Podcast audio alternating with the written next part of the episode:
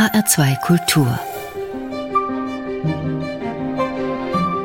Morgenfeier Wie habe ich im August wieder die Berge und die Natur genossen? Vor allem bei unserer Hüttentour auf dem Stubaier Höhenweg. Endlich, nach zwei Jahren Corona-Pause, war ich wieder mit zwei Freundinnen von Hütte zu Hütte unterwegs. Es war großartig. Wir sind an wunderbaren Wasserfällen entlang gelaufen, haben Gipfel bestiegen und von dort oben die weite Gebirgslandschaft bestaunt und an Bergseen gesessen, in denen sich die Gipfel gespiegelt haben. Ich habe wunderbar auftanken können in dieser faszinierenden Natur. Und immer wieder kommt mir bei solchen Bergtouren auch ein Stoßgebet über die Lippen. Oh lieber Gott, danke für diese grandiose Bergwelt. Oder danke für diese wunderbare Schöpfung. Der Sommerurlaub in den Bergen ist für mich die Zeit, in der ich mich der Natur ganz besonders verbunden fühle. Und als Mensch, der an Gott glaubt, ist diese Natur für mich Gottes Schöpfung. Zu all der Freude über Berge und Natur kommt aber mehr und mehr die Sorge. Den Sulzenau-Gletscher zum Beispiel in den Stubaier Alpen, den haben wir vor vielen Jahren schon einmal besucht. Jetzt konnten wir mit eigenen Augen sehen, wie deutlich er geschrumpft ist. Außerdem war es in den ersten Tagen unserer Hüttentour über 2000 Metern viel wärmer als sonst, viel wärmer als es sein sollte.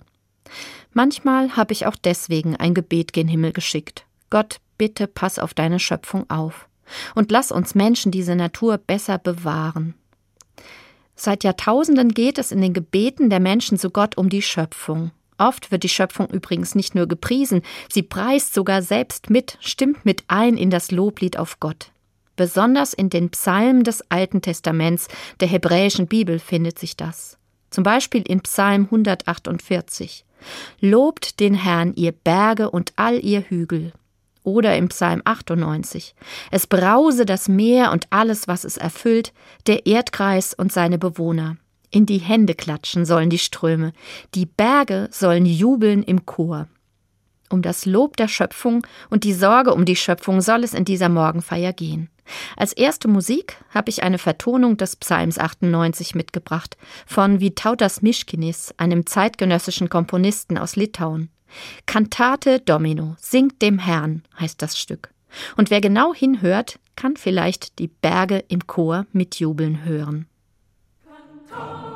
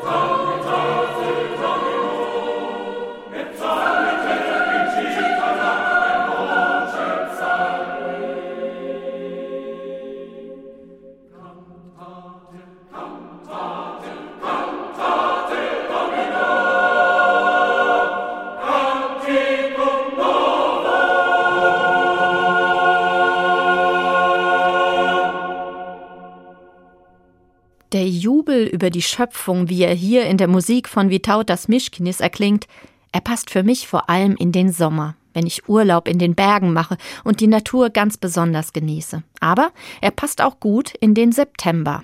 Der September wird in vielen christlichen Kirchen als sogenannte Schöpfungszeit begangen. Sie beginnt am 1. September mit dem Weltgebetstag für die Bewahrung der Schöpfung und endet am 4. Oktober. Das ist der Gedenktag des heiligen Franz von Assisi, der ja besonders als Heiliger der Schöpfung verehrt wird. Papst Franziskus hat sich 2013 als erster Papst überhaupt nach diesem Franz von Assisi benannt. Und das nicht zuletzt genau wegen des Gedankens der Bewahrung der Schöpfung.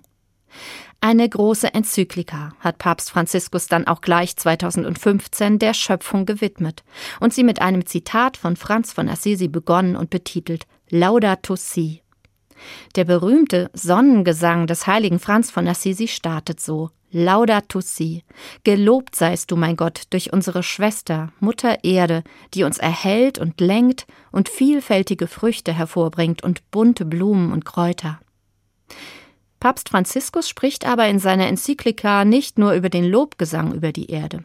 Gleich im zweiten Abschnitt schreibt er Diese Schwester schreit auf wegen des Schadens, den wir ihr aufgrund des unverantwortlichen Gebrauchs und des Missbrauchs der Güter zufügen, die Gott in sie hineingelegt hat. Lob und Klage bestimmen das Papstschreiben und der Appell, wir müssen uns um diese Erde gemeinsam kümmern. Christinnen und Christen, Gläubige anderer Religionen, ja alle Menschen, die auf dieser Erde wohnen. Der Papst schreibt in Laudato Si, er möchte mit allen ins Gespräch kommen. Und tatsächlich hat sein Schreiben seit 2015 viele außerhalb der Kirche erreicht und bewegt. Professor Hans-Joachim Schellenhuber, der ehemalige Leiter des Potsdam Instituts für Klimafolgenforschung, hat die Enzyklika einmal einen Gamechanger für die ganze Klimadebatte genannt. Er sagte in einem Interview, Sie kam ja im Jahr der Pariser Klimakonferenz heraus und hat die Stimmung der Klimaverhandlungen und auch allgemein der Klimaaktivitäten der sozialen Bewegungen nachhaltig verändert. Auch mir ist dieses Umwelt- und Klimaschreiben von Papst Franziskus sehr wichtig. Es macht klar, die Sorge um die Erde ist nicht etwas, das als Beiwerk zu meinem Glauben, als Beiwerk auch zu Ethik und Politik nach Belieben dazukommen kann. Oder auch nicht, wenn es nicht passt sondern es ist ganz anders. Die Sorge um die Erde ist zentral und wesentlich. Sie gehört in den Mittelpunkt. Und zugleich ist sie nicht nur Mühsal und Moral, denn sie hängt eben mit dem Lob auf die Schöpfung zusammen. Ich will diese Erde schützen und bewahren, weil ich Freude an ihr habe. Ich will, um noch einmal auf meinen Bergurlaub zurückzukommen, die Berge und Hügel so schön erhalten, wie sie jetzt sind und wie ich sie genieße, mitsamt den Wasserfällen und den Gletschern, die es heute noch gibt. Ein Lob auf die Schöpfung und auf Gott, das hat auch Heinrich Schütz komponiert mit dieser Vertonung des Psalms 136.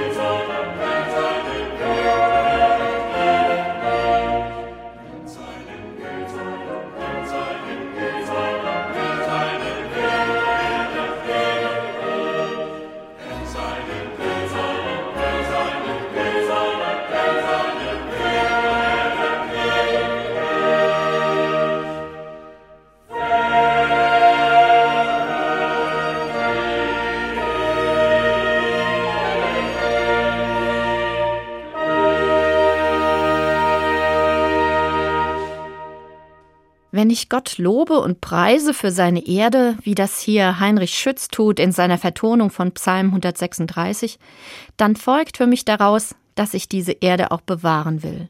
Dann will ich etwas dafür tun, dass Himmel und Erde, Flüsse und Meere, Tiere und Pflanzen erhalten bleiben. Das ist für mich Schöpfungsspiritualität. Je enger ich mich dem Schöpfer und der Schöpfung verbunden fühle, je mehr ich diese Schöpfung liebe, desto mehr setze ich mich für sie ein.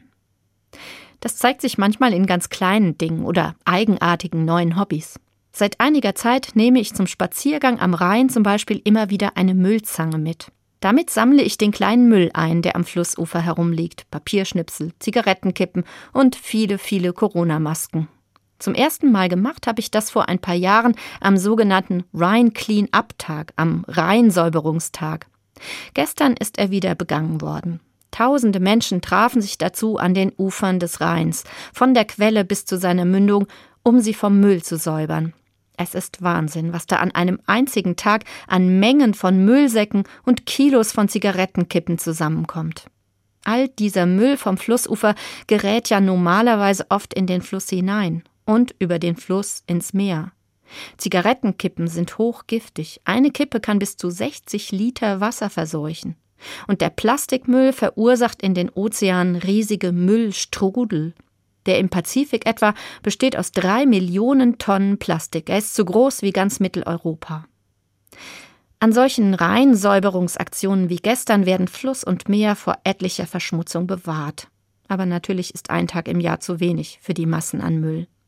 Und weil ich ohnehin oft am Rheinufer unterwegs bin, habe ich mir gedacht, ich nehme die Müllzange einfach öfter mit.